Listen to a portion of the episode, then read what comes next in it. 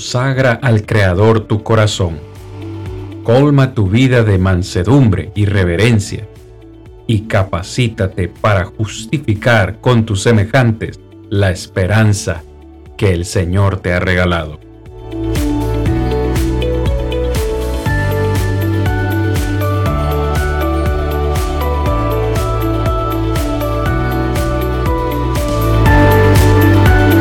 Yo soy Cristian Vargas, evangelista de Plainview Iglesia de Cristo, y este es su programa, Defendamos Juntos la Esperanza. Muy buenas noches, amados hermanos. Cristian Vargas, desde la congregación de Plainview Iglesia de Cristo, acá en Hazel Green, Alabama, les saluda y les da las gracias por estar con nosotros una noche más para un episodio más de su programa semanal Defendamos juntos la esperanza. Hoy me acompañan, como siempre, mi hermano Rodrigo, de la congregación de Siquirres, allá en Costa Rica, Limón, Costa Rica, y también mi hermano Juan Jiménez, de la congregación de Guásimo, también en Limón, Costa Rica, a quienes dejo, le den las buenas noches el día de hoy.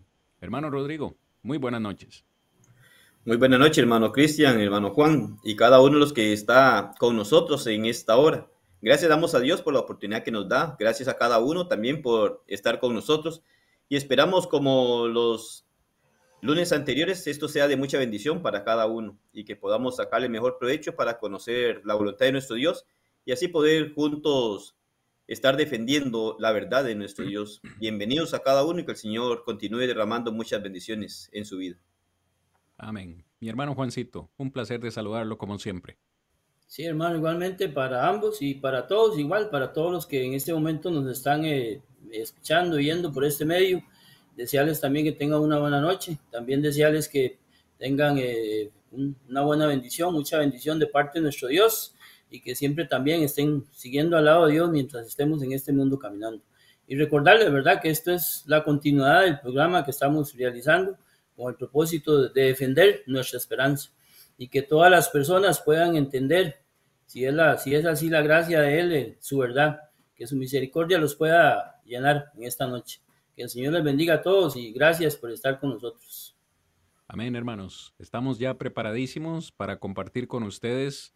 Corrígame si estoy equivocado, ese episodio número 6. Ya hasta pierde uno la cuenta, hermanos. Episodio 6, episodio 7. Bueno, el número realmente es irrelevante, ¿verdad, hermanos? Pero hoy vamos a estar con ustedes tratando la primera parte de un tema muy importante, el cual es algunas ideas erróneas o equivocadas acerca de Mateo capítulo 24. Hermanos, permítanme ponernos ya listos y pedirles que abrochen sus, sus cinturones. Vamos a despegar ya al tema que nos concierne esta noche el cual pues ya hemos anunciado por redes sociales y acabamos de decir, hoy vamos a estar hablando con ustedes acerca de algunas ideas erróneas o equivocadas con respecto a Mateo capítulo 24. Y esta será la primera parte, hermano Rodri, hermano Juan, será la primera parte porque este capítulo es tan extenso. De hecho, corríjame si estoy equivocado, hermanitos, yo creo que después de Apocalipsis capítulo 20, después de Apocalipsis capítulo 20, Mateo 24 sea probablemente uno de los capítulos de la Biblia más mal interpretados y en especial malentendidos. De hecho, para los premilenialistas, es un, Mateo 24 es, es, un texto fascinante, el cual les proporciona a ellos el marco ideal para su teoría. Ellos, pues, eh, de acuerdo a algunas señales o descripciones que Jesús hace en Mateo 24 han asegurado que el fin de esta era y la segunda venida de Cristo están cerca y que esta segunda de eh, perdón, esta segunda venida de Cristo va a ser finalmente eh, esa venida donde él va a venir a establecer su reino milenario allá en la tierra de Israel. Pero la verdad debemos preguntar, ¿es realmente lo que Cristo quiso enseñar? ¿Es realmente Mateo 24, todo lo que encierra o nos dice Mateo 24 es realmente para referirse, como ellos dicen, a estos eventos? Hoy, y si Dios lo permite, la próxima semana, pues vamos a estar hablando acerca de Mateo 24. Rodri, ¿qué te parece, hermano? Quisiera escuchar un, un pequeño comentario tuyo. Sí, en realidad, en realidad el capítulo 24 podríamos decir que tiene algunas complicaciones dependiendo desde el punto de vista que podamos verlo nosotros. Este, solo tomar el capítulo 24 prácticamente podríamos decir que nos llevaría a un error para interpretarlo, porque como decías, la forma en la que el premilenismo lo enfoca, este, tomando el texto, el texto se presta, en realidad el, texto se presta para poder acomodarlo de acuerdo a alguna opinión que pueda existir. Sin embargo, debemos de considerar nosotros que a pesar de que también dentro del texto hay mucha evidencia que nos ayuda a darle una interpretación correcta, debemos de considerar también que a la luz de, de un contexto del mismo Mateo 24 y alrededor de lo que es la Biblia en el Nuevo Testamento, nos va a ayudar a darle una interpretación correcta, porque claramente sabemos y comprendemos que la misma escritura no se puede contradecir a sí misma. Entonces, la Biblia tiene abundancia, abundante evidencia para mostrar, por ejemplo, lo que es la segunda venida y, por ejemplo, si, hablamos, si habláramos de un tiempo milenial, en ese sentido, acá en la tierra. Entonces, cuando conocemos nosotros ese contexto y podemos mirar varios aspectos en otras partes de la misma escritura en el Nuevo Testamento, vamos a poder considerar una interpretación correcta de Mateo 24. Porque si, si omitimos el contexto de Mateo 24 y si omitimos el resto de escritura en cuanto al enfoque que da la segunda venida, vamos a, a, tener un grave problema allí porque vamos a llegar a interpretar incorrectamente Mateo 24. Pero cuando nosotros podemos tener un conocimiento de su contexto, un conocimiento del texto y un conocimiento sobre el mismo tema alrededor del Nuevo Testamento, nos va a dar fácilmente una interpretación, la cual vamos a estar muy seguros en poder manifestarla. Pero si nosotros tomamos, por ejemplo, el aspecto premilenial en este sentido, con el capítulo 24 podríamos sacar algunas doctrinas de acuerdo a nuestro pensamiento u opinión, pero que al mismo tiempo van a estar en contra de la misma aplicación de las Sagradas Escrituras en otros textos, lo cual este, nos va a dar evidencia de que hay un error de interpretación allí. Claro. Y hermanos y amigos que nos acompañan el día de hoy, pues queremos decirle que vamos a tratar estos tres servidores del Señor y también de ustedes, vamos a tratar de la manera más simple y de la manera más sencilla, tratar de explicar el capítulo 24 de Mateo. Debo decir con toda sinceridad que esto será hasta la próxima semana, es decir, el detalle y la explicación de Mateo 24 en realidad lo vamos a ver la próxima semana. ¿Por qué? Porque queremos tratar hoy con ustedes el contexto inmediato y el contexto también más amplio del capítulo 24. Juancito, yo sé que a usted le gusta esta, esta ilustración, tal vez para nuestros hermanos. A mí me encanta la idea de un sándwich, ¿verdad? Eh, siempre me gusta mencionar esto, porque cuando hacemos un sándwich, pues obviamente tomamos dos rebanadas de pan y en el centro le ponemos, vaya, lo que más nos gusta, ¿verdad? Ya sea el jamón, el quesito, el tomatito, la lechuga. Para mí, Mateo 24 es precisamente el jamón, el queso, la lechuga, el tomate. ¿Qué quiero decir con esto, Juancito? Que para mí, Mateo 24 está en medio de, de algo que no podemos eliminar y obviar, y es el contexto, el contexto más amplio. Y cuando decimos contexto, contexto, perdón, amplio, hermanos, amigos, nos referimos al capítulo 21, capítulo 22, capítulo 23 e incluso el capítulo 25 de Mateo. Juancito, no podríamos nosotros entender Mateo 24 de una manera correcta si no entendemos el capítulo 21, 22, 23 y el capítulo 25. Hoy vamos a ver y a compartir con ustedes lo que está sucediendo en el capítulo 21, en el capítulo 22, capítulo 23 y capítulo 25 de Mateo. Y estoy seguro que si nosotros llegamos a comprender esto, nos va a ayudar en gran manera a comprender qué es lo que está diciendo Jesús en el capítulo 24. Juancito, ¿qué opinión le merece, hermano? Sí, correcto, mi hermano, correcto, con toda razón este, sus palabras. Estoy totalmente de acuerdo del comentario del hermano Rigo y sus palabras. Y, es muy importante porque uno de los, de, los, de los errores más grandes que cometen las personas es asegurar asegurar ciertas cosas de, de, la Biblia sin, sin buscar en el contexto, ¿verdad? Anterior y posterior, para, para estar seguros. Y lamentablemente en este, en este capítulo es uno de los, de los más utilizados, porque si usted escucha en el mundo eh, religioso, de lo que se habla son de las señales.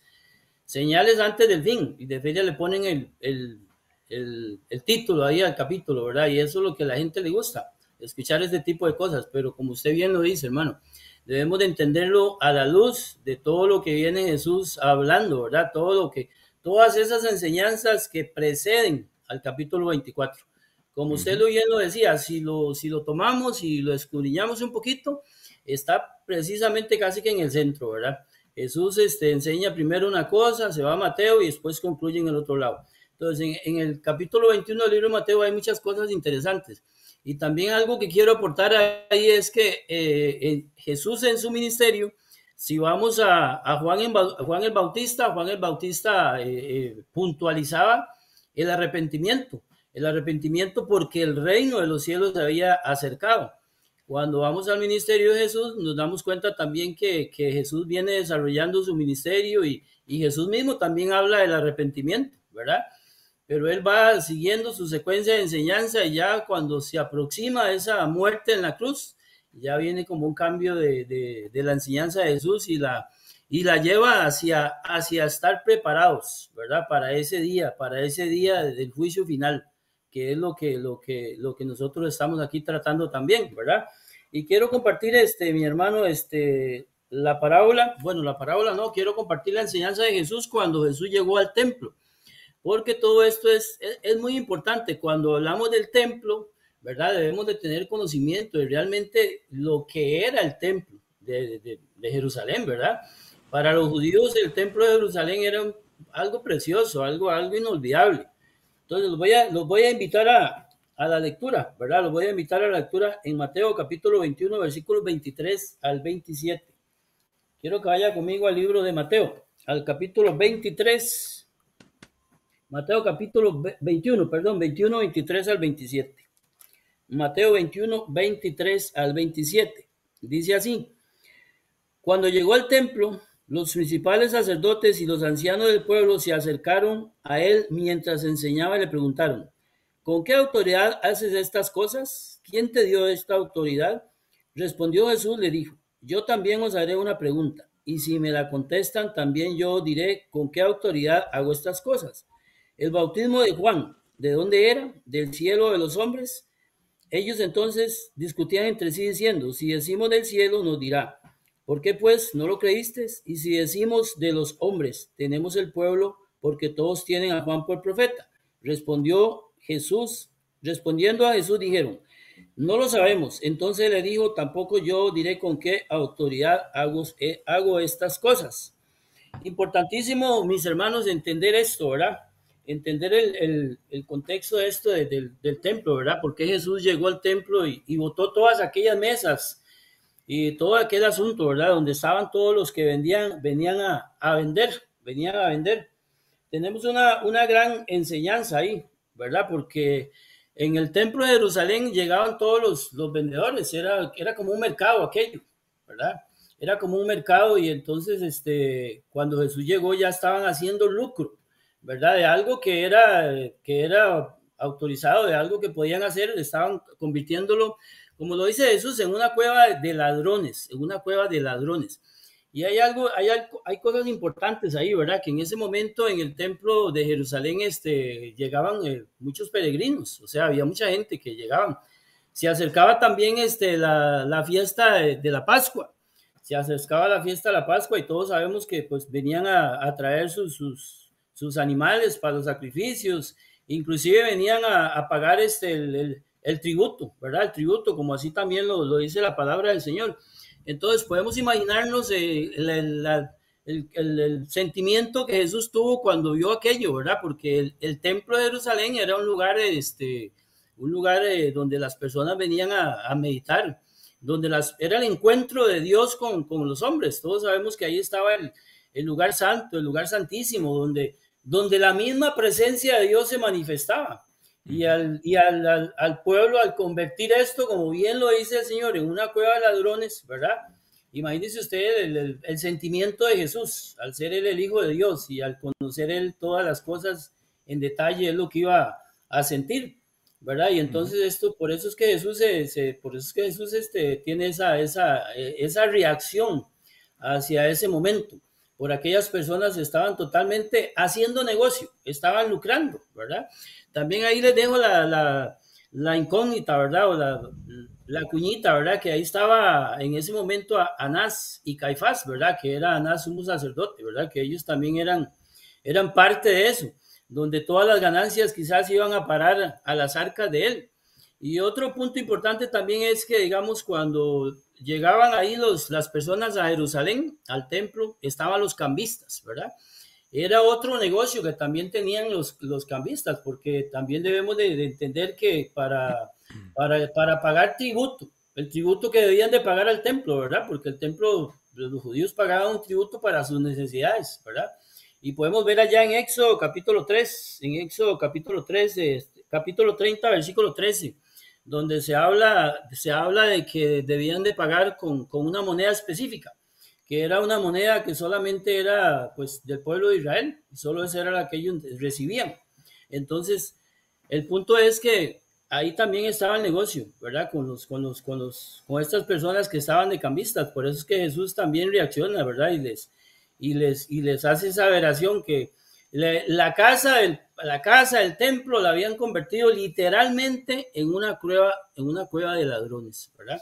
Y también ahí vienen a empezar a, Jesús a, pronosticar, ¿verdad? Algunas cosas que iban a suceder pronto.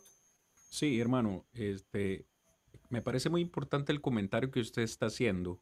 Y para todos los hermanos, amigos que hoy están con nosotros en este episodio, les queremos decir, no pierda de vista la idea del templo. Queremos que hasta, mm. para, hasta este momento, por favor, si, si puede recordar una sola palabra, por favor recuerde el templo. Nosotros acabamos de mencionar algo muy importante. En el capítulo 21 de Mateo, Jesús hace su entrada, lo que algunos llaman, o, lo que la Biblia menciona como la entrada triunfal a Jerusalén. Justamente una semana después es cuando finalmente nuestro Señor es crucificado. Pero en esa entrada a Jerusalén, ya sabemos que el Señor entró en un, e, en un pollino, en un asno ahí prestado y que la gente iba poniendo ramas y, extendían sus mantos y le, y le decían, Osana, Osana, bendito el que viene en el nombre del Señor. Y lo recibieron con gran alegría. Pero durante toda esa semana hubo tensión y especialmente hubo tensión entre Jesús y los líderes religiosos. De hecho, por eso me, parece muy importante su comentario, porque varios de esos acontecimientos o de esa tensión que se dio entre Jesús y los líderes religiosos sucedieron precisamente en el templo. Y cuando lleguemos a Mateo 24, vamos a ver por qué es importante la figura del templo como usted menciona.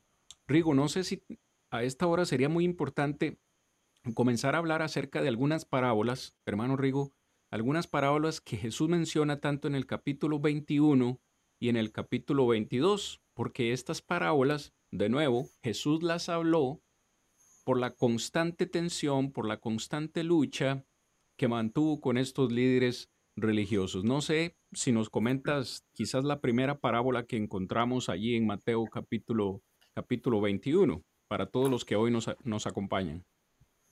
Sí, claro, también este, quería hacer mención, ahora que Juan nos hablaba sobre lo del capítulo 21 y, el encuentro, bueno, se, se, habla directamente que sí, se está en el templo, ¿verdad? La entrada que hace el Señor triunfal, pero me llama mucho la atención el sentido que es algo también que debemos de tener muy claro y es cuando ellos demandan a Jesucristo responder bajo qué autoridad hace aquellas cosas.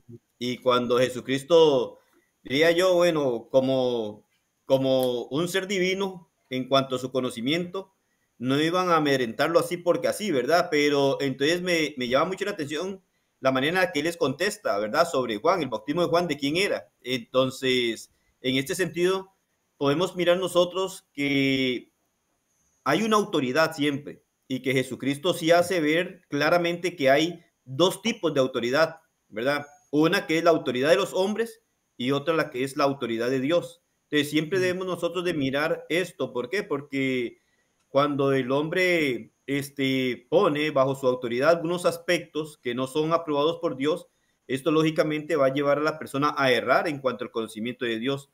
Cuando Jesucristo entonces les dice, bueno, ¿bajo qué autoridad hacía Juan estas cosas? Entonces, ellos allí este, miraron un desafío para ellos, porque si decía que era del cielo, entonces, ¿por qué no obedecían? Y si decía que era de los hombres, entonces, bueno, tenían problemas con el pueblo porque tenían a Juan como profeta. Entonces Jesucristo dice, bueno, yo no les voy a decir bajo qué autoridad este, hago estas cosas, pero sí nos deja ver allí que siempre existirán dos fuentes de autoridad. Una que es la autoridad del respaldo de Dios y otra que es la del hombre. Lógicamente, la autoridad del hombre no tiene ningún significado en esta tierra porque siempre va a llevar al error y a inducir al error.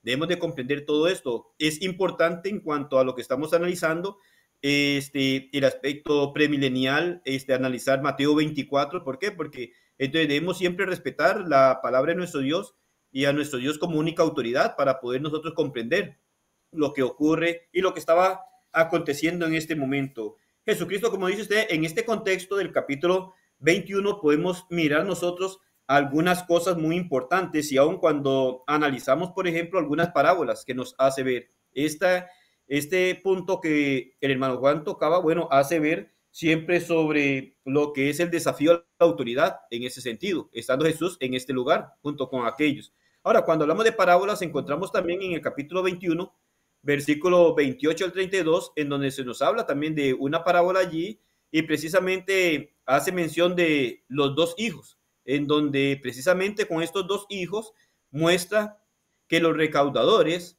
de impuestos, las prostitutas y todos aquellos que eran señalados, ¿verdad?, por los supuestamente grandes religiosos, hacían las cosas de acuerdo a lo que Dios establecía y no igual a ellos. Entonces, aquí empieza, empezamos nosotros a mirar un enfoque en donde lo que miro es en este contexto que Jesucristo trata como de preparar a la persona, ¿verdad? En cuanto a su condición delante de Dios, es decir, a tener una preparación para un momento que se va a llegar a dar. Y entonces, en este sentido, cuando aquellos grandes religiosos querían señalar muchas veces a los grandes pecadores y ellos como los grandes hombres este, de fe que se mencionaban, Jesucristo más bien en esta parábola utiliza lo que para lo que ellos señalaban como los grandes pecadores y malos, Jesucristo los reconoce como los que hacen verdaderamente o estaban haciendo lo que Dios en realidad pide, que era contrario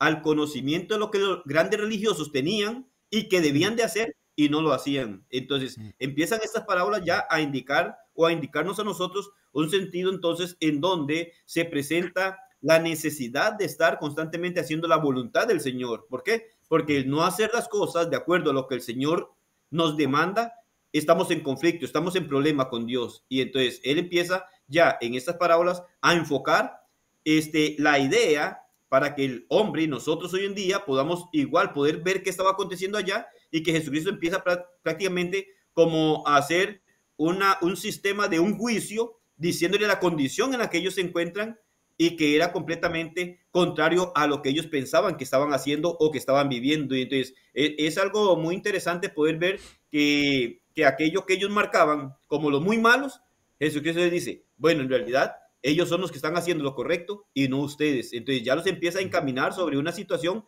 este, bastante difícil. Y lo que decías, es muy importante poder ver cuál es este encuentro, estas palabras donde se dan, eh, en torno a qué. Bueno, estamos hablando que está hablando en torno a lo que es el templo y lo que ocurría en el templo y todo lo que se estaba dando en el templo. Es decir, este, era como, si, si lo miráramos de, alguna manera, diríamos que era como para no encontrar lo que Jesucristo está señalando ahora y apuntándole a ellos. Entonces era algo completamente que debía de ser muy diferente. Pero Jesucristo está mostrando la realidad de lo que está encontrando acá a poco tiempo de llegar a ser crucificado, ¿verdad? Que lo que está haciendo es preparando de antemano este, y señalando la condición del hombre en este caso. Precisamente en ese caso, ¿verdad? De esta parábola de los dos hijos. Encontramos más parábolas en ese contexto también. Bueno, Juan, eh, puede mencionarnos tal vez otra también en, en, esto, porque en este contexto de lo que estamos hablando y poder ver como preámbulo ante el capítulo 24, poder ver qué son los acontecimientos de lo que está ocurriendo allí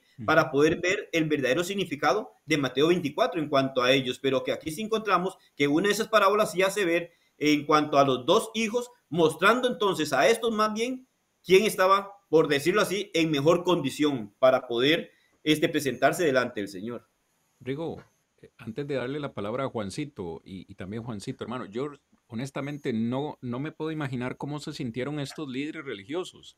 Es que estamos mm. hablando de los sacerdotes y de los ancianos y que Jesús les está diciendo, vean, un momento, en palabras sencillas, las prostitutas, los recaudadores de impuestos y los pecadores van primero que ustedes al reino de los cielos.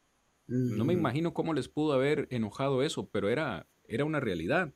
Ahora, como bien decías, también en Mateo 21, 33 al 41, encontramos otra parábola. Vamos a ir comentando, hermanos, mientras el hermano Juancito vuelve con nosotros.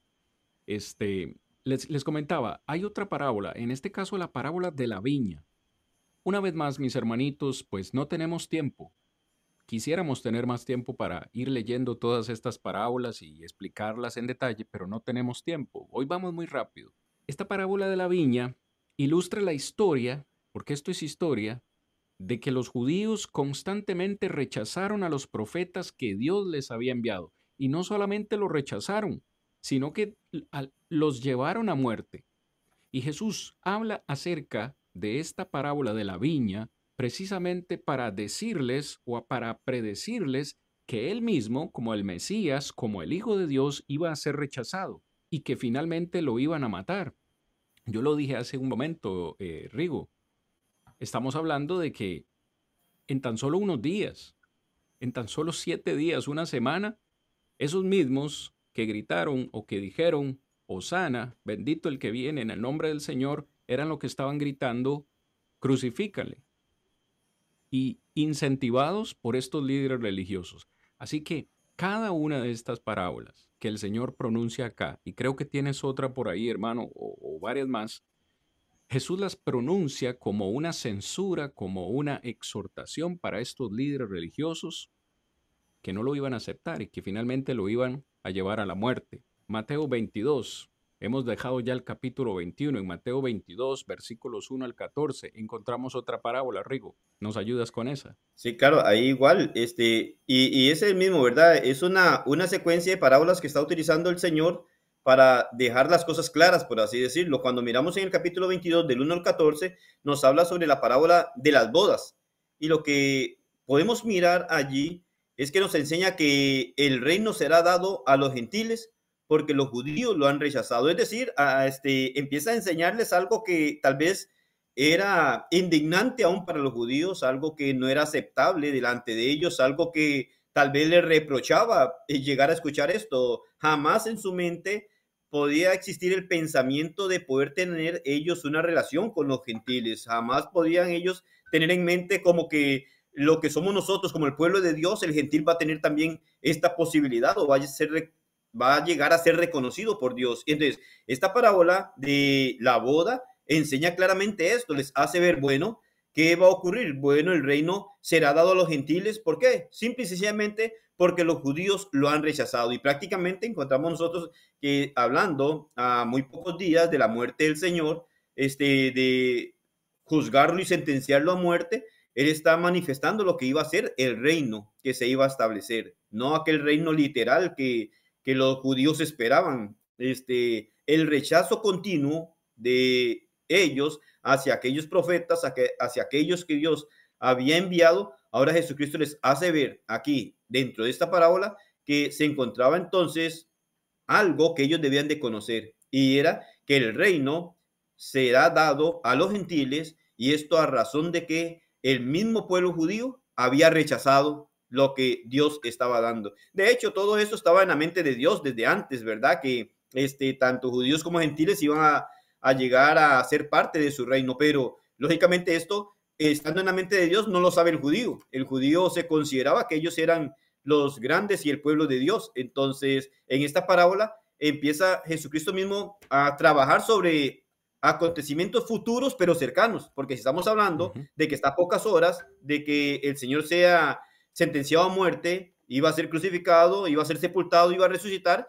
y sabía también que a pocos días acá, ¿verdad? Este, ocurriría también lo que era el establecimiento del reino, en donde tanto judíos como gentiles iban a tener parte con él. Entonces, les hace ver dentro de esta parábola que el reino no era solo para judíos. Además que ya lo habían rechazado ellos y entonces los gentiles vendrían a tener esta bendición de tener el reino de Dios también. Son parábolas que, que anticipan a lo que el 24 nos va a enseñar, pero que hay unas, eh, eh, en esta secuencia de parábolas, miramos nosotros y lo que veo es como a Jesucristo preparando a esta gente, diciéndole lo que va a ocurrir muy pronto, lo que iba a pasar en poco tiempo. Era algo que se los da a conocer por parábolas y muy posiblemente, aunque ellos podían entender de una manera muy superficial lo que Jesucristo les estaba enseñando, aún hasta ese momento no entendían a cabalidad lo que Jesucristo quería decirles, ¿verdad? En cuanto a esto.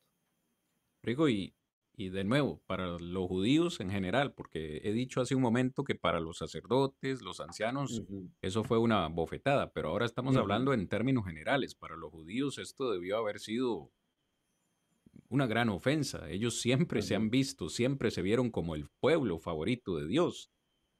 Eh, yo creo que lo comentábamos la semana anterior o en la lección anterior a esa, como incluso para el apóstol Pedro fue eh, prácticamente un sacrificio, voy a utilizar esa palabra, un, esfuerzo, un sacrificio, el ir a la casa de Cornelio.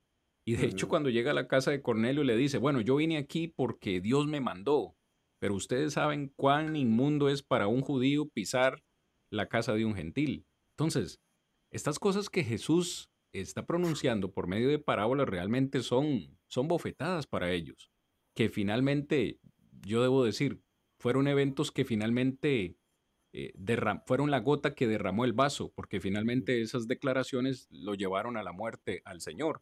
Incluso en el capítulo 23 eh, vemos una represión punzante de los líderes religiosos judíos por su hipocresía. El capítulo 23 es, es tremendo.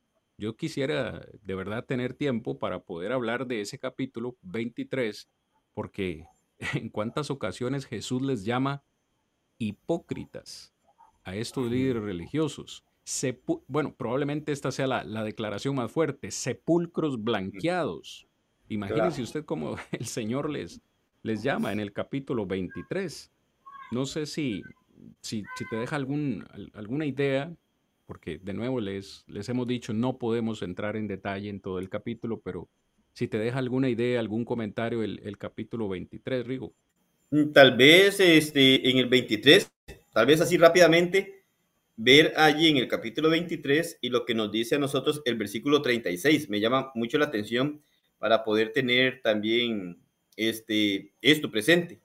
Que en el versículo 36 del capítulo 23 dice, de cierto os digo que todo esto vendrá sobre esta generación.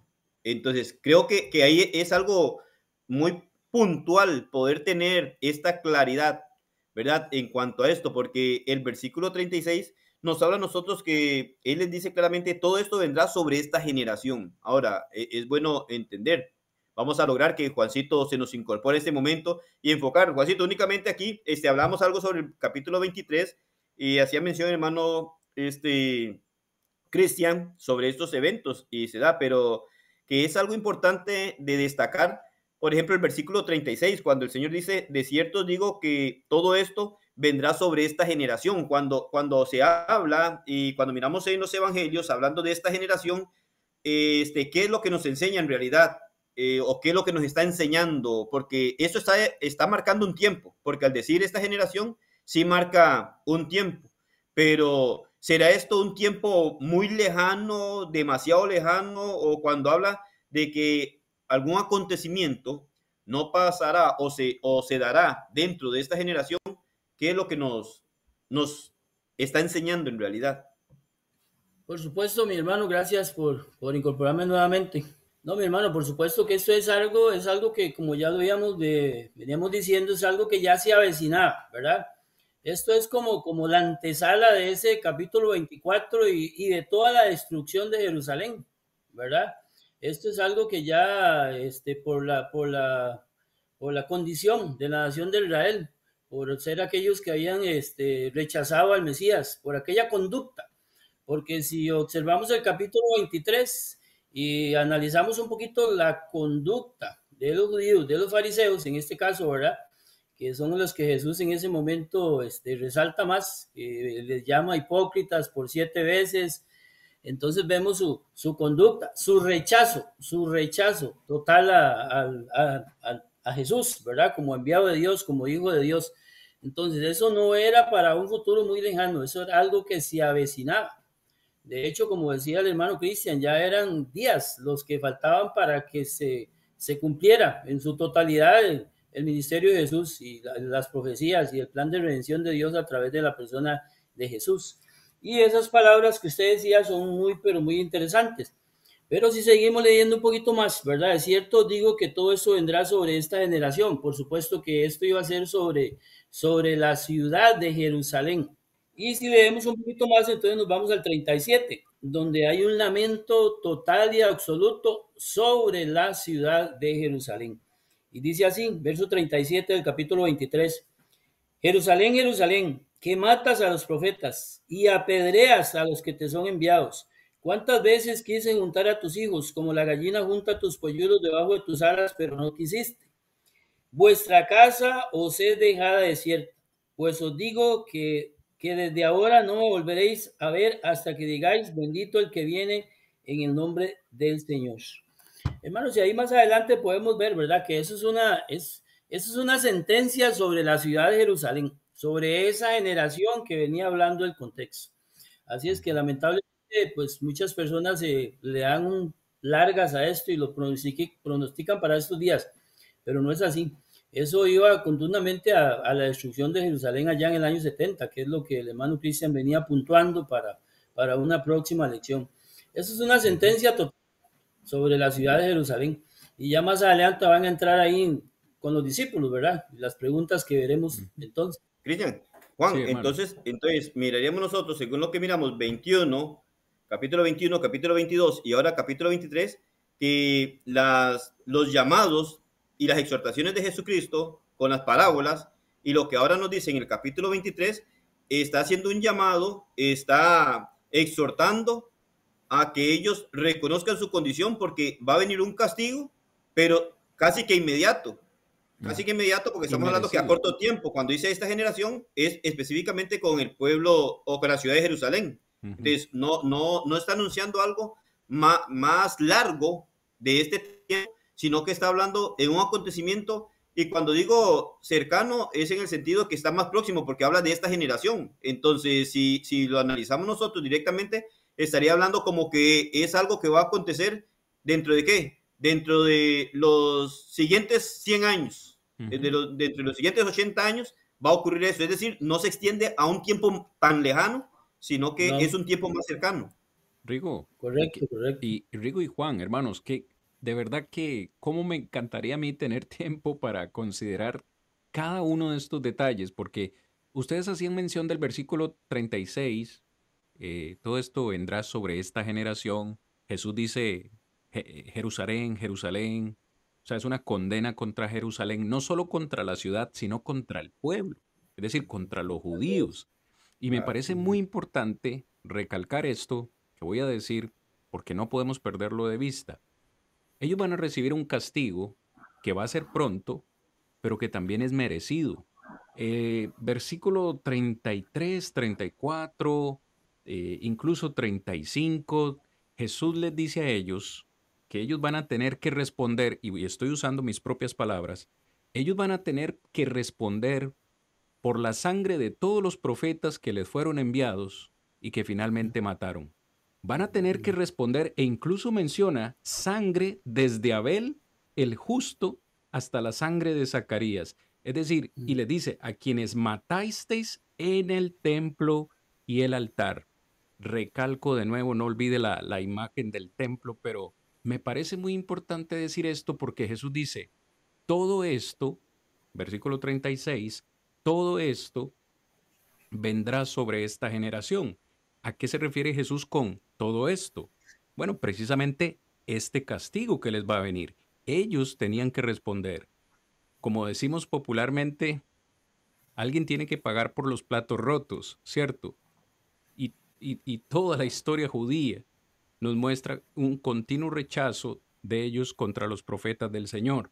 Y ahora esa generación de ese tiempo iba a tener que responder no solo por todos esos profetas, desde Abel, que fueron asesinados, sino incluso por la sangre que Jesús iba a derramar sobre ellos. Interesantísimo, hermanos. Hemos hablado, Rigo, Juan, capítulo 21, 22 y 23, de una forma muy rápida. Hemos visto la tensión, eh, la problemática que Jesús está teniendo con los líderes religiosos y con el pueblo eh, de Israel, con los judíos. Y ahora en el capítulo 25 también tenemos algo importante que considerar con, con ustedes, porque no podemos eh, sacarlo de la ecuación. El capítulo 25 es parte del contexto más amplio que estamos considerando.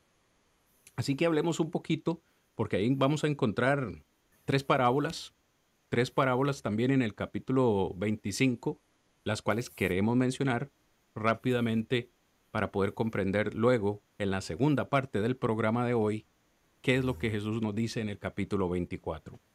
Tal vez hermano Juan nos, nos comenta un poco acerca de la primera parábola que encontramos en el capítulo 25, específicamente versículos 1 al 13. Juancito. Claro que sí, hermano, claro que sí, con gusto. Sí, hermano, ya como hemos ido hablando, ya aquí la, la, la, enseñanza de Jesús va dando, va dando un giro. Ya no se va acentuando sobre lo que iba a pasar sobre esta generación, sino que ya esto va hacia, hacia el juicio, hacia ya la venida del Hijo de Dios, ¿verdad? Que es lo que más manda la escritura. Y en la parábola de las vírgenes prudentes y las insensatas, enseña la necesidad de preparación en todo momento. Hermanos, es algo que la Biblia nos enseña por, por, muchos, muchos textos bíblicos. Hay muchas, muchas enseñanzas acerca de esto, ¿verdad? Y es algo muy notorio porque debemos de estar preparados porque no sabemos cuándo será el día que venga el Hijo de Dios o que venga el juicio final. Entonces ahí nos comenta la enseñanza sobre esas vírgenes, que habían cinco que eran prudentes y, cinco que eran imprudentes, ¿verdad? Que no se habían preparado que habían cinco que sí estaban preparadas y cinco que no estaban preparadas. Entonces, cuando vino, cuando vino el, cuando vino el esposo, como dicen, las agarraron con las manos en la masa. Entonces, aquí lo que quiero puntualizar más que todo, hermanos, es, es la dirección, es la dirección que Jesús toma la enseñanza. Le vuelvo a repetir para los hermanos que nos están escuchando, porque, porque es importante, porque aquí es donde va a haber el cambio total, ¿verdad? Aquí ya no vamos a poder decir sobre esta generación, ya no van a aparecer todas aquellas, aquellas señales que vamos a ver la próxima semana sobre la destrucción de Jerusalén, sobre esa venida del juicio de Dios sobre Jerusalén. Porque hay que entender algo también, ¿verdad? Que, que eh, en la tierra no se mueve nada si, es por la, si no es por la voluntad de Dios, ¿verdad? Y así estaba ya establecido. Jesús se lo dijo a los judíos, ¿verdad? Que todo esto vendrá sobre esta generación. O sea, era, el castigo que iba a venir sobre Jerusalén y eso es el juicio de Dios. El juicio de Dios, ¿por qué? Por la desobediencia del mismo pueblo judío. Acuérdense las mismas palabras del, del, apóstol Juan cuando dice que a los suyos vino y los suyos no le recibieron, ¿verdad? Entonces aquí es, es bueno, debemos de notar, debemos de notar, de hacer notorio que aquí lo que, lo que está haciendo énfasis es en la necesidad de estar preparados porque no sabemos a qué hora va a venir el Hijo del Hombre. Así como las, como estas muchachas, como las vírgenes estaban preparadas porque ellas estaban esperando al esposo, ¿verdad? Que todos tenemos un poquito de conocimiento de, lo que era el contexto judío en este caso, ¿verdad? En las bodas y todo esto, que no sabían a qué hora se iba a llegar, ¿verdad? Y es, y es una bonita figura porque, porque si vamos a la, a la, al diario vivir de hoy en día, ¿verdad? Cuando una pareja va a, a confirmar sus votos, y vemos a la novia ahí donde está ya en la parte central del lugar donde se va a celebrar la ceremonia y, y todo el mundo está ahí pendiente a ver a, ver a qué horas entra el, esposo, ¿verdad? Pero como que una hora exacta, así como que va a decir voy a llegar en punto, no, ¿verdad? Cuando lo ven es que viene. Y esa es una de las tantas figuras con, con una enseñanza muy simple que Jesús utiliza para que nosotros estemos preparados porque no sabemos, debemos de velar, porque no sabemos cuándo es la, la venida del Hijo del Hombre lamentablemente, como hemos estado hablando, pues hay muchas personas que, que le ponen día, que le ponen fecha, que le ponen hora y otros que ponen señales y ponen cosas, ¿verdad? Pero no es así. Aquí, como les repito, lo que debemos de entender es esto, hermanos míos, y debemos de puntualizar en eso. La enseñanza de Jesús va a dar un giro, como le hablaba al principio, ¿verdad? Que al principio comentábamos que, cuando Juan el Bautista viene anunciando que se arrepintieran porque el reino de los cielos se había acercado. Y Jesús también más adelante vuelve también a, a, enseñar la necesidad de arrepentirse, porque ahí estaba el reino de los cielos en ese entonces. Pero ya más adelante Jesús viene cambiando y viene y da la sentencia. Yo digo que esto es como una sentencia para, para el pueblo de Israel, ¿verdad? Esto es, esto es una sentencia, esto es un juicio claro total sí. sobre el pueblo de Israel por su desobediencia. Uh -huh. Y todo eso iba a pasar sobre esta generación, pero aquí ya no. Aquí simple y sencillamente, si, si observamos la, la, la, la parábola, ¿verdad? Si observamos la parábola de las diez vírgenes, esto nos va a, a dar a entender que simple y sencillamente debemos de estar preparados para mis hermanos también, para los hermanos, para todos los que nos están escuchando, hermano Cristian. No debemos de prestarle atención a ese tipo de fábulas, a ese tipo de enseñanzas que se alejan totalmente de la palabra de Dios, ¿verdad? Que lo que hacen es como, como, como aliviantar el camino y dar una falsa esperanza. Nosotros como hijos de Dios, como cristianos, debemos de creer en su palabra y la Biblia nos enseña que debemos de estar preparados, porque no sabemos el día que el Señor venga. Amén, hermano Juancito. Algo que me parece muy importante decir en estas eh, eh, parábolas del capítulo 25 es que Jesús utiliza la frase el reino de los cielos.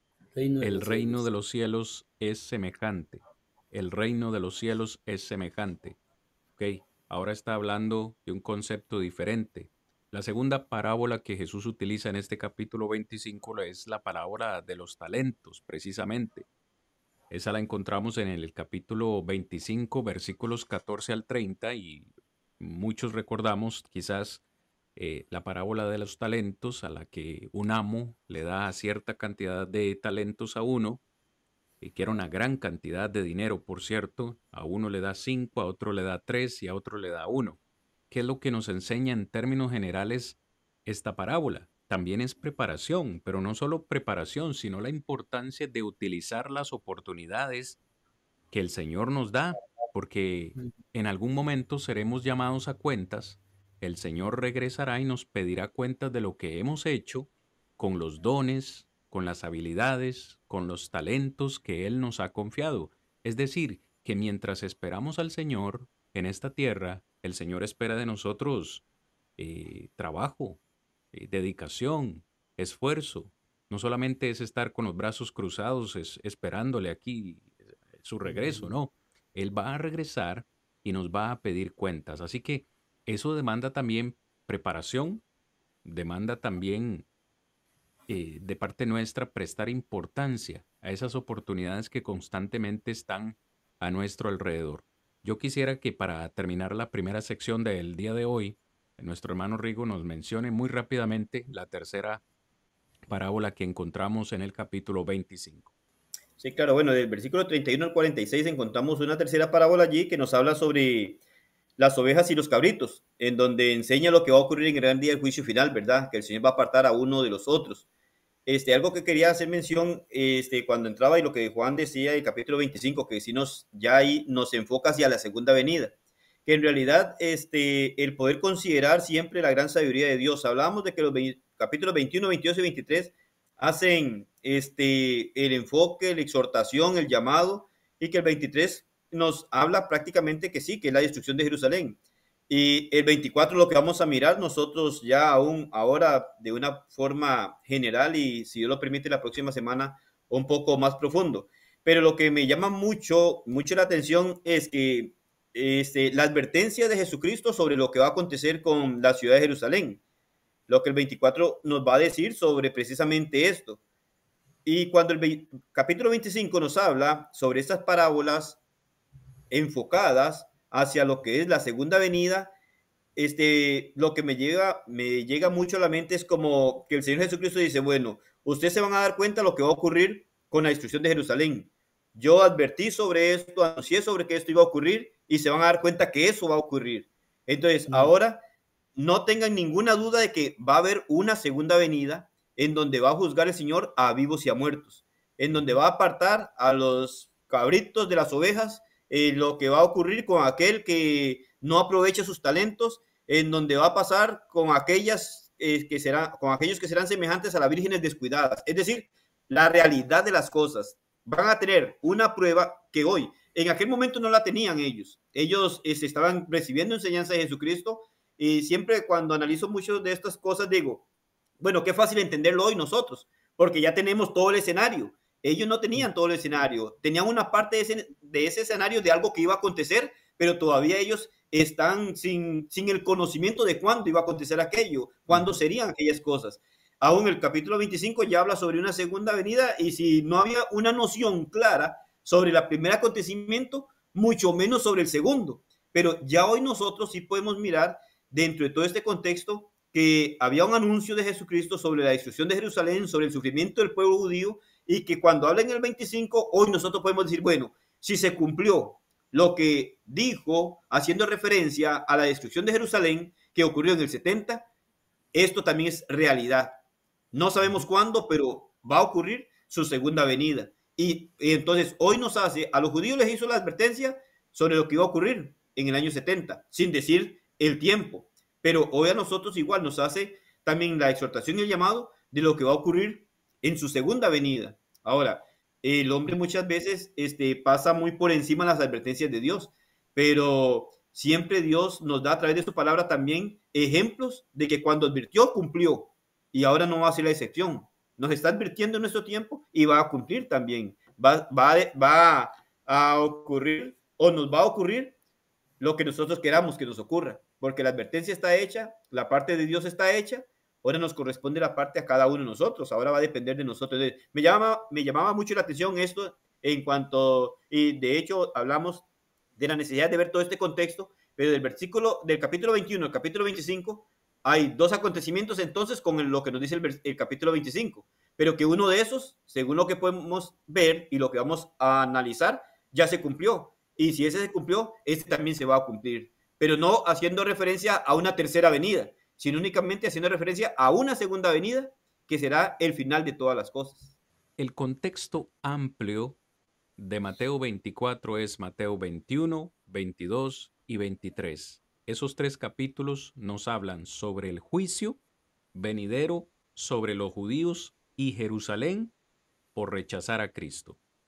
Y el capítulo 25, que también es parte del contexto amplio, trata acerca de la segunda venida, como lo acaba de decir Rigo, de la segunda venida del Señor y por tanto el juicio final. ¿Por qué sabemos que es el juicio final? Porque la Biblia no habla de terceras venidas, solo habla de una segunda venida. Entonces, esto nos va a proveer, cuando entendamos esto, nos va a proveer un excelente entendimiento y una mayor comprensión de lo que vamos a ver en el capítulo 24 en esta segunda parte y también en la lección de la próxima semana. Estamos de vuelta, amados hermanos, oyentes y todas las personas que apoyan este ministerio cada semana. Gracias por estar con nosotros, por estar tomando el tiempo, hermanos. Sabemos que hay muchas cosas que podemos hacer en casa, sin embargo, cada lunes, cada semana ustedes toman el tiempo para escuchar nuestro programa y para también edificarnos con sus comentarios. Vamos a la segunda parte de la lección de hoy, en la cual queremos considerar con ustedes, hermanos y amigos, muy brevemente el contexto inmediato. En la primera sección hablamos del contexto amplio, ¿no? Contexto amplio de Mateo 24, el cual es capítulo 21, 22, 23 y también el capítulo 25. Ahora vamos a hablar acerca del contexto inmediato, es decir, precisamente el capítulo 24. Lo aclaro de una vez, no vamos a entrar en detalle el día de hoy. Eso será la próxima semana. Por cuestiones de tiempo queremos dedicarle más espacio y más tiempo al capítulo 24. Hoy va a ser prácticamente una introducción. Y ya habiendo entendido lo que hemos visto en la primera parte, créanme que va a ser un poco más sencillo la comprensión de lo que vamos a estar viendo en el capítulo 24. Si me ayudan, amados hermanos, Rigo, Juan, Vamos a leer Mateo capítulo 24, versículos 1 al 3. Pero quiero que ustedes me ayuden, hermanos, con los paralelos de este, de este versículo. Porque lo que Marcos y Lucas nos dicen es también importante para comprender esto. Yo quiero que Rigo me ayude con Marcos. Marcos capítulo 13, versículos 1 y 2. Y que mi hermano Juan me ayude, por favor, con Lucas capítulo 21, versículos 5 y 6. Yo voy a leer la versión de Mateo, pero me parece importante ver estos paralelos para una mejor comprensión. Mientras los hermanos buscan el texto, voy leyéndoles Mateo capítulo 24, versículos 1 al 3. Note, mm. cuando Jesús salió del templo, a donde había estado durante todos estos capítulos anteriores, en el templo, allí había discutido con los escribas, con los fariseos, con los sacerdotes, con los ancianos. Cuando salió del templo y se iba, se acercaron sus discípulos para mostrarle los edificios del templo. Respondiendo él, les dijo, ¿Veis todo esto? De cierto os digo que no quedará aquí piedra sobre piedra que no sea derribada. Jesús está anunciando la destrucción del templo. Es muy importante señalar acá, hermanos, la importancia que tenía el templo para el pueblo judío. Por eso Jesús se enojó tanto y volcó las mesas, porque era casa de oración. El templo literalmente era el lugar donde Dios habitaba. Ahí era donde estaba la presencia del Señor y por eso el Señor se enojó y cuando vio los cambistas y a la gente haciendo negocio, volcó las mesas. Y Jesús les anuncia, vean este templo con toda la gloria que tiene e incluso con la presencia de Dios aquí, todo esto será derribado. Hubo una gran preocupación, en mi, en mi entender hubo una gran preocupación en los discípulos del Señor acerca de lo que Jesús está diciendo y en el versículo 3 dice que estando él sentado en el monte de los olivos, los discípulos se le acercaron aparte diciendo, dinos, preste atención a estas tres preguntas, dinos, ¿cuándo serán estas cosas? ¿Y qué señal habrá de tu venida y del fin del siglo? en mi entendimiento, y como vamos a considerarlo después, ellos están haciendo tres preguntas en una. Dinos cuándo sucederán estas cosas, qué señal habrá de tu venida y qué señal habrá del fin del siglo. Pero, eh, Rodri, ¿qué nos dice Marcos? ¿Cómo nos dice la versión de Marcos? Marcos dice, saliendo Jesús del templo, le dijo uno de sus discípulos, Maestro, Mira qué piedras y qué edificios. Jesús respondiendo le dijo, ¿ves estos grandes edificios? No quedará piedra sobre piedra que no sea derribada. Y se sentó en el monte de los olivos frente al templo. Mm. Pedro, Jacobo, Juan y Andrés le preguntaron aparte, dinos, ¿cuándo serán estas cosas? ¿Y qué señal habrá cuando todas estas cosas hayan de cumplirse? Prácticamente lo mismo pero diferente, un poquito diferente, un poquito de, ideas o de, información diferente. Por ejemplo, a mí me parece muy relevante que, eh, que Marcos diga, perdón, que el Monte de los Olivos estaba justo al frente del templo. Curiosamente, ¿verdad? Eh, Juancito, ¿qué nos dice Lucas? Lucas 21, 5 y 6 dice así. A unos que hablaban de que el templo estaba adornado de hermosas piedras y ofrendas votivas, dijo, en cuanto a estas cosas que veis, días vendrán en que no quedará piedra sobre piedra que no sea destruida. Le preguntaron diciendo, Maestro, ¿cuándo será esto? ¿Y qué señal habrá cuando estas cosas estén para suceder? Ok, muchísimas gracias hermanos por la, por la ayuda con la lectura. En cada uno de los, de los tres eh, eh, evangelistas o en los tres evangelios vemos la misma, la misma pregunta hecha de diferentes formas. Hay una preocupación, no sé si, si ustedes, mi, hermano Juan, Rodri, me, expresan un poco las ideas que, les vienen a ustedes a, la mente, si están, si están conmigo en este pensar. Yo, yo siento que, que los discípulos del Señor se preocuparon bastante eh, por, por la destrucción del templo y si así en verdad iba a suceder, porque así iba a suceder, ellos querían saber qué señal, cuándo iban a suceder estas cosas, qué señal habría, qué cosas acontecerían.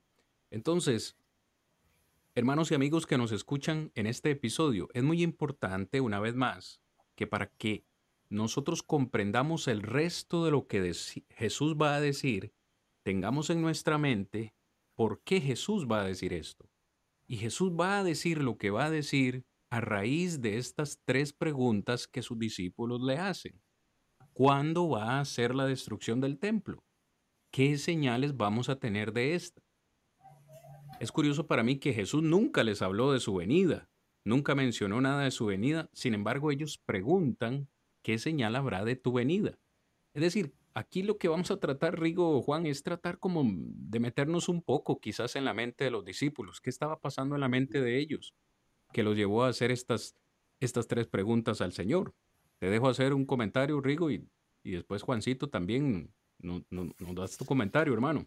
Sí, es, es bueno poder tener presente lo que hemos estado hablando sobre un contexto antes del 24, pero ahora también en el mismo 24 tenemos que mirar y analizar todo el capítulo bajo el mismo contexto del capítulo 24 también para poder este, darle un verdadero significado. E, es, muy importante y, y, sí, sí se deja ver que hay preocupación, porque, bueno, usted decía, hay algunas particularidades. Mateo habla que los discípulos, Marcos habla de que son ciertos discípulos porque menciona los nombres de ellos, pero esto no quiere decir que no estaban los demás. Posiblemente los demás estaban, pero los más inquietos en preguntar eran estos que menciona Marcos. Entonces, simple, eh, simplemente. Pero que hay inquietud, sí, y que precisamente el Monte de los Olivos está al frente del templo, todavía tiene mucho más que ver. Nos vuelve a, afirmar que lo que se está hablando y lo que nos va a hablar el capítulo 24 es referente a la destrucción del templo, no otra cosa. De hecho, cuando él menciona sobre esto, que no iba a quedar piedra sobre piedra, y cuando al frente este, del templo, en el Monte de los Olivos, los discípulos, sus apóstoles le preguntan directamente, había inquietud. Había inquietud, posiblemente inseguridad, incertidumbre de qué es lo que está hablando, de qué es lo que va a pasar. Y él dice, bueno, si, si el maestro dice que esto va a ocurrir, sí va a ocurrir, pero ¿cuándo? ¿Cómo vamos a ver las advertencias para esto? ¿En qué momento se va a dar? Entonces, son cosas en las que vamos a poder mirar para al analizar y profundizar un poco lo que el capítulo 24 nos va a decir, que sería, si Dios lo permite, la próxima semana. Pero sí, sí se deja ver inquietud, incertidumbre, este, y también la gran curiosidad de saber cuándo ha de cumplirse lo que Jesucristo está mencionando. Por supuesto que la preocupación en, los judíos era totalmente obvia, hermanos, porque también debemos de, entender este, esto, este contexto, debemos de entenderlo desde allá, desde el primer templo que edificó Salomón. ¿Cuánto, cuánto dinero, cuánto tiempo se, se invirtió para que el primer templo se llevara a cabo, verdad?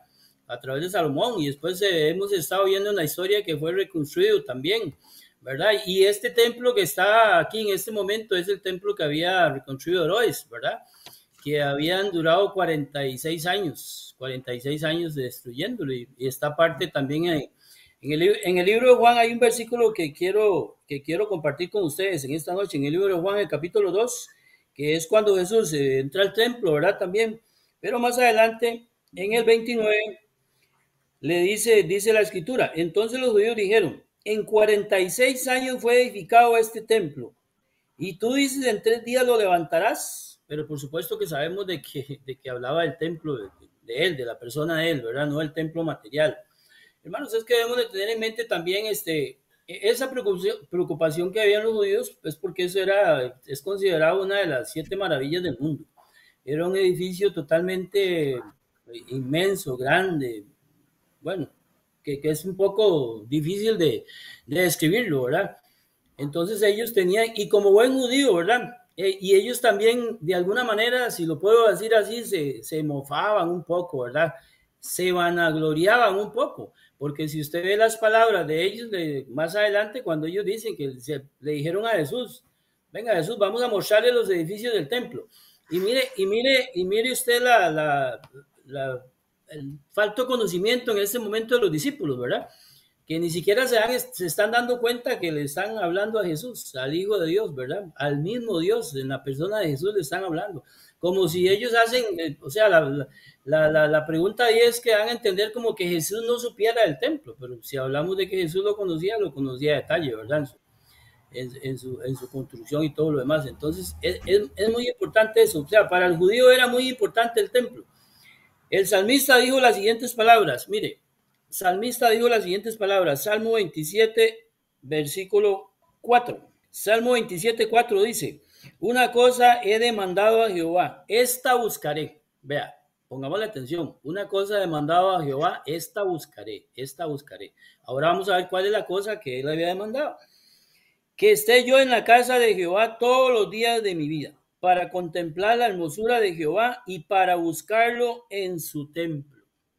Yo, yo, le, yo le quiero hacer a ustedes el comentario siguiente. Mire, ¿qué, ¿qué, hubiera pasado si en ese momento hubiera estado David con Jesús o Salomón, por así decirlo? ¿Verdad? Después de que ellos construyeron ese templo y Jesús le dice, mire David, esto, esto va a quedar en anicos, esto va a quedar nada, ¿verdad? Imagínense en el, la reacción sentimentalmente hablando, moralmente hablando, que puedan tener estos hombres, porque vea que salmo más precioso, ¿verdad? Donde los, donde los habla de la importancia de lo, de lo, que era el templo, el templo, para que nuestros amigos y nuestros hermanos puedan entender eso, ¿verdad? Como usted bien lo, lo, ejemplificaba, ¿verdad? Ese, ese era el lugar de la habitación de Dios. Ahí, estaba el lugar santo, lugar santísimo. Es, es algo muy especial, por eso ahí la preocupación, ¿verdad? Es como si hoy en día anuncien que van a destruir ciertos lugares aquí en Costa Rica. Tal vez Cristian conoce, por ejemplo, por dar un detalle, que digan que van a destruir la, la, la, la Catedral Metropolitana, que la van a destruir, ¿verdad? Imagínense la preocupación de mucha gente que para ellos es un lugar eh, muy apreciado, muy adorado, muy visitado. Y así era el Templo de Jerusalén. El Templo de Jerusalén era el lugar que lo visitaban los judíos y era muy apreciado para ellos. Por eso es la preocupación. Claro. Claro que sí. Y una vez más, eh, Juancito, eh, hermano Rodrigo y todos lo que nos, los que nos acompañan una, eh, en esta noche, algo que a mí me parece importantísimo, yo trato de analizar versículo por versículo siempre con cuidado, a mí me parece que Jesús solamente dijo una sola cosa, le dijo que no va a quedar piedra sobre piedra sobre este lugar, este templo va a ser destruido. Una sola cosa les dijo. Sin embargo, ellos hicieron tres preguntas. Dinos cuándo o qué señal, cuándo sucederán estas cosas, es decir, cuándo va a ser este templo destruido. Pero ellos, ellos le añaden dos preguntas más. ¿Qué señal habrá de tu venida y qué señal habrá del fin del siglo? ¿Por qué ellos hacen estas dos preguntas? Es muy probable, es muy probable que para ellos estaban pensando que algo tan trascendental como la destrucción del templo solo podía ocurrir eh, justamente cuando el Señor viniera y que por tanto vendría el final del, del mundo o, o, del siglo. Ahora, no nos vamos a hacer, no vamos a, como decimos popularmente, no nos vamos a hacer bola con esto, porque vamos a tratar de hacer esto lo más sencillo que podamos. Aunque ellos hacen tres preguntas y no sabemos con certeza qué está pasando por la mente de ellos, el Señor sí lo sabía. ¿Me siguen, hermanos? Y de las tres preguntas que ellos hacen, en nuestro entendimiento del contexto de Mateo 24, el Señor finalmente responde dos de esas preguntas. Para ser más específicos, el Señor en el versículo 4 al 35 de Mateo 24 responde a la pregunta ¿Cuándo serán estas cosas? Voy a decirlo despacito, hermanos y amigos. Cuando ellos preguntan, ¿cuándo sucederán estas cosas? Es decir, ¿cuándo será la destrucción del templo? La respuesta que Jesús les da a esa pregunta la encontramos versículos 4 al 35. La segunda pregunta que ellos hacen, o, la empaqueto en, en una sola, ¿qué señal habrá de tu venida y del fin del siglo, en nuestro entendimiento, esa respuesta Jesús la da desde Mateo 24, 36 hasta el final del capítulo 25. Es decir, esas dos preguntas separadas son respondidas por el Señor y queremos desglosarla en esta noche de manera breve para cada uno de ustedes y principalmente los que toman notas para que estemos preparados todos para la semana pasada, eh, perdón, la semana próxima, donde vamos a, ya a entrar en detalle versículos por versículos. Es decir, hermanos, esta noche no vamos a entrar en detalle a eso, pero vamos a hacer un análisis muy, muy, muy, muy breve y general de esas, de esas dos respuestas del Señor en Mateo 24. ¿Qué les parece? Rigo, Juan, si entramos un poquito ahí eh, eh, en, esa, en esta descripción. Las señales que se dan entonces para la destrucción del templo son dadas en el versículo 4 al 35. Históricamente, sabemos, esto es historia, lo hemos mencionado ya en varios episodios, sabemos que oficialmente esto se da en el año 70 eh, después de Cristo. Así que vaya usted apuntándolo para que vaya teniendo esto para la próxima semana. ¿Qué más podríamos señalar, Rigo, de, estos, de estas dos preguntas y estas dos respuestas que Jesús da en este contexto? Bueno, prácticamente podemos mirar que, bueno, como usted decía, en cuanto a las dos preguntas y el desarrollo, ¿verdad? Que se va a dar, que lo podemos mirar desde el, el versículo 4 hasta finales del capítulo 25, prácticamente este, siempre hace el énfasis a la preparación, ¿verdad? Porque en primer lugar, como decías, se menciona sobre cuándo serán estas cosas y empieza el Señor a anunciarlo allí, nosotros vamos a mirar y que históricamente podemos ver que su cumplimiento fue en el año 70.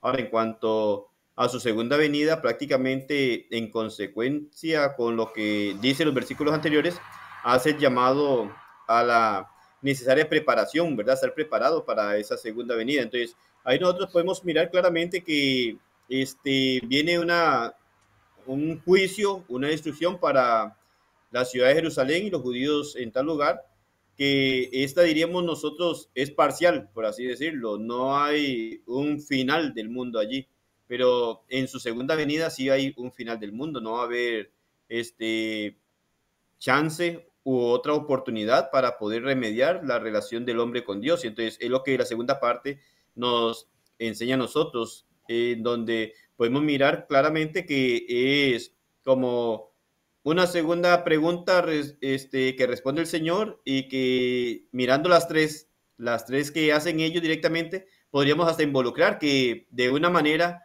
u otra también involucra, ¿verdad? No que no deja sin respuesta, pero al hacer un análisis, no es que no deja sin respuesta completamente, sino que como que no la, la llega a dividir en dos, sino que viene también a dar, si nosotros analizamos las dos preguntas, con la segunda respuesta que da, como si no hubiese una tercera respuesta, pero sí podemos mirar que está implícita la, respuesta allí.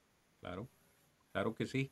Hay frases, hermanos y amigos, hay frases que son claves para el entendimiento de, de, este capítulo. Por ejemplo, uno ve una clara transición en lo que Jesús viene diciendo desde el versículo 4. Hay aparentemente hay como una transición en el versículo 36. Tal vez hermano Juancito nos ayuda a leerlo.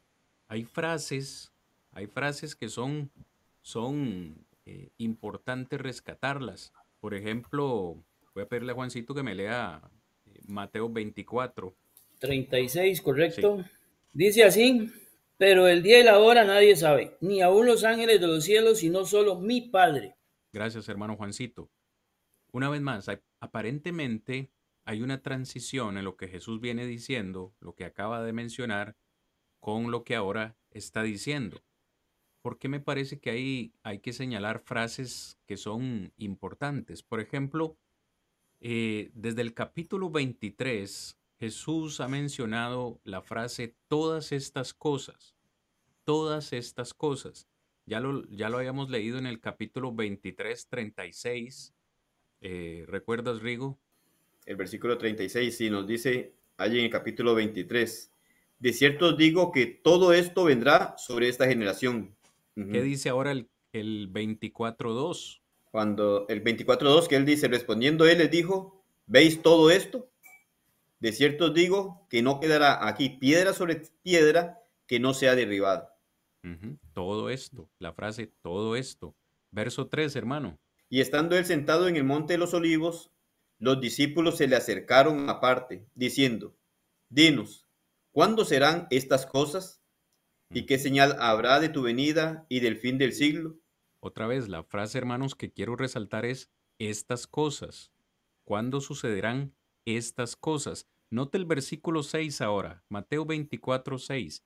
Y oiréis de guerras y rumores de guerras, mirad que no os turbéis, porque es necesario que todo esto acontezca. De nuevo, dice Jesús, pero no es el fin. Resalto únicamente la frase todo esto. Otras versiones dicen estas cosas, todas estas cosas. Verso 8. Y todo esto será principio de dolores. Juancito, ¿me quiere ayudar con dos versículos más, hermanos? Por favor, hermano. Ahí mismo, en, en, Mateo 24, pero versículo 33 y 34. 33 y 34 del capítulo 24 del libro Mateo dice así, verso 33. Así también vosotros, cuando veáis todas estas cosas, conoced que está cerca a las puertas. De cierto, de cierto os digo que no pasará esta generación hasta que todo esto acontezca. Amén. Gracias mis hermanos por la lectura. Hermanos que nos escuchan, ¿cuál es la frase que estoy resaltando en estos versículos? Todo esto o todas estas cosas. Jesús ha utilizado esta frase para referirse a un evento específico. Todo esto o estas cosas debían suceder en ese tiempo, en ese tiempo. ¿Por qué lo sabemos? Porque Jesús parece que en su discurso cambia, cambia la frase de todas estas cosas a en aquellos días. Veamos ahora esa frase, en aquellos días. Eh, capítulo 24, verso 19, verso 22 y verso 29. Mateo 24, verso 19. Mas hay de las que estén encintas y de las que críen en aquellos días. Verso 22. Y si aquellos días no fuesen acortados, nadie sería salvo, mas por causa de los escogidos, aquellos días serán acortados. Verso 29. E inmediatamente después de la tribulación de aquellos días, el sol se oscurecerá y la luna no dará su resplandor y las estrellas caerán del cielo y las potencias de los cielos serán conmovidas. Una vez más, hermanos, esta noche no nos vamos a poner a interpretar estos versículos que hemos leído. Eso será Dios mediante la próxima semana. Lo único que hemos querido resaltar es que hay un cambio de frase en el discurso de Jesús. En ocasiones él dice, todo esto o todas estas cosas deben suceder ahora, pero en otras partes de su discurso Jesús usa el término en aquellos días.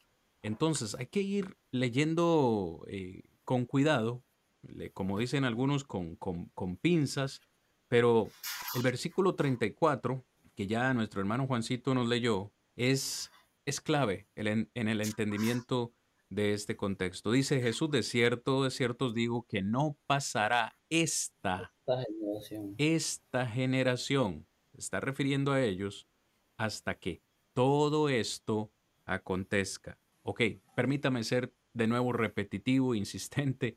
Esto lo veremos la próxima semana y queremos invitarles a que ustedes nos acompañen la próxima semana para desglosar este, este tema versículo por versículo pero una vez más, Rigo Juan, yo creo que hay un claro contraste después del versículo 36, donde ya Jesús dice abiertamente, pero de aquel día y de la hora nadie sabe. Es obvio entonces que ese día se contrasta con aquellos días. ¿Me sigue?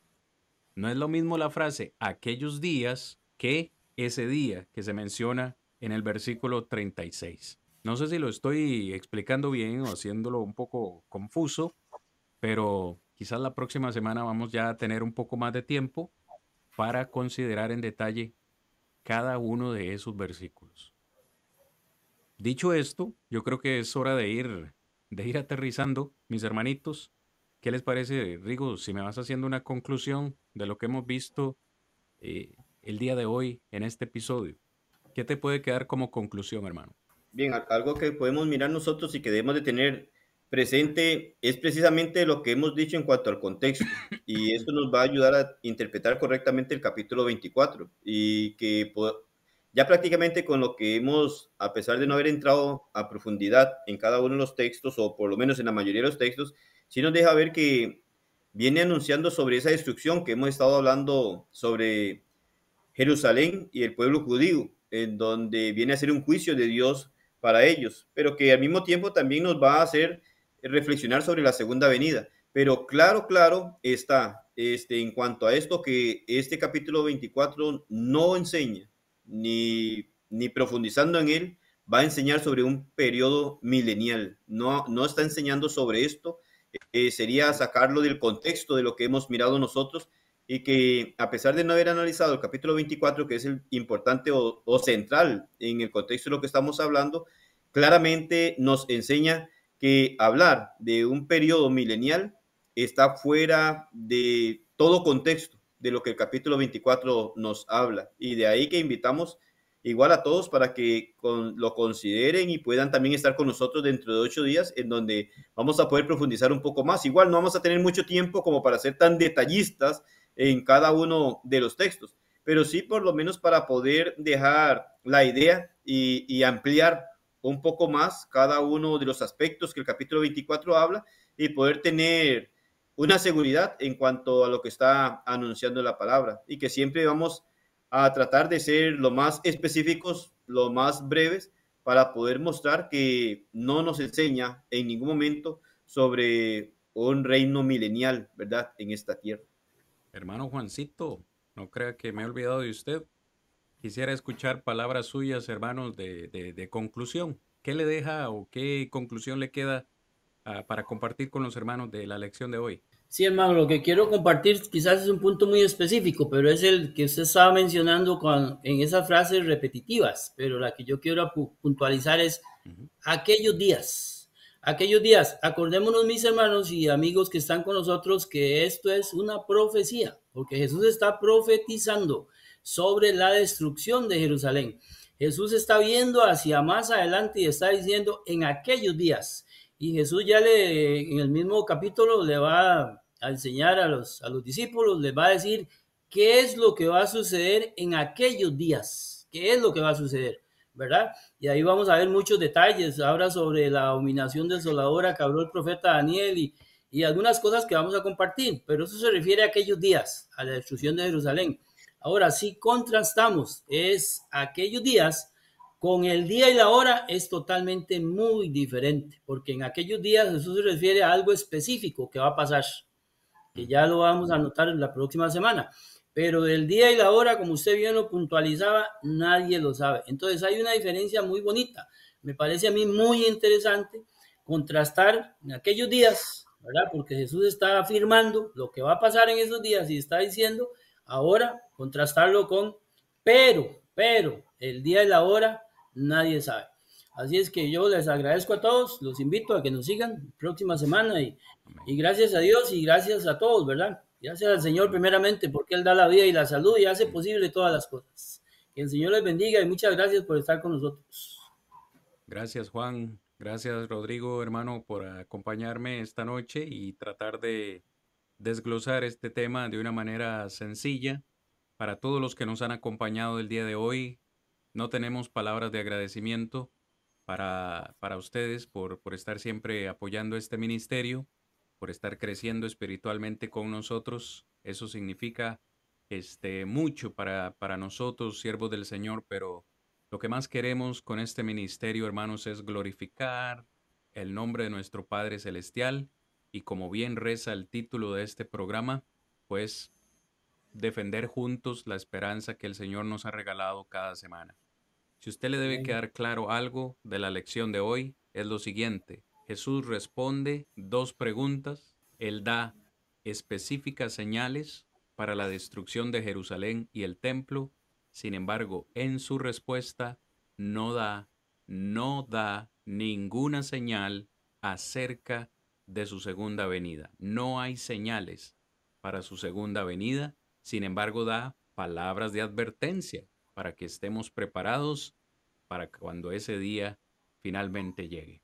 Pero eso lo, hablaremos, en detalle la próxima semana. Muchísimas gracias. Gracias por su tolerancia. Les vamos a dejar descansar. Les esperamos la próxima semana. Dios mediante a las 7 y 30, hora eh, de Alabama. Y sin nada más que decirles que Dios les bendiga y que la pasen bien todos estos días, hermanos a defender la esperanza juntos cada semana. Hasta la próxima, mis hermanos. Con permiso. Salvador, cosas sublimes, cosas más nobles son las que busco hoy. Ya voy pronto hacia Él pronto gozoso y fiel. Cristo llama y salva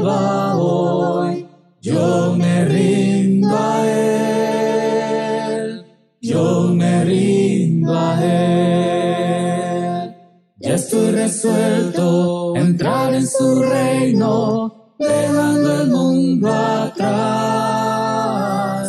Unos se oponen, otros se burlan, pero yo entraré.